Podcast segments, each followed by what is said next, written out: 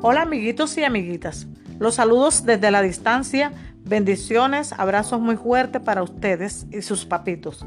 Les voy a contar un cuento llamado El Señor Don Gato. Escuchen con mucha atención.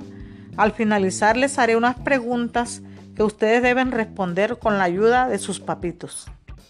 Estaba el señor Don Gato sentado a la orilla del tejado, con su cola de tres colores y con elegantes zapatos blancos pasó una hermosa y elegante gata con sus ojos almendrados, lucía un lazo de seda y lindos zapatos dorados.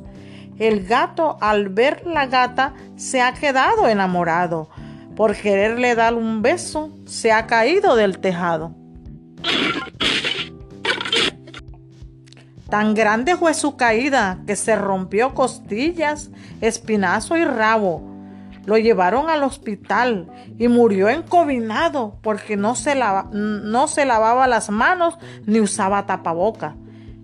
Ya lo llevan a enterrar por la calle del mercado y al olor de las sardinas.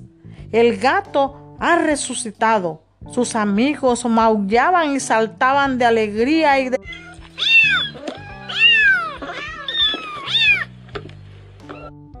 Por eso dice la gente que siete vidas tiene el gato. Ahora te voy a hacer las preguntas. ¿Cuántos colores tiene la cola del gato?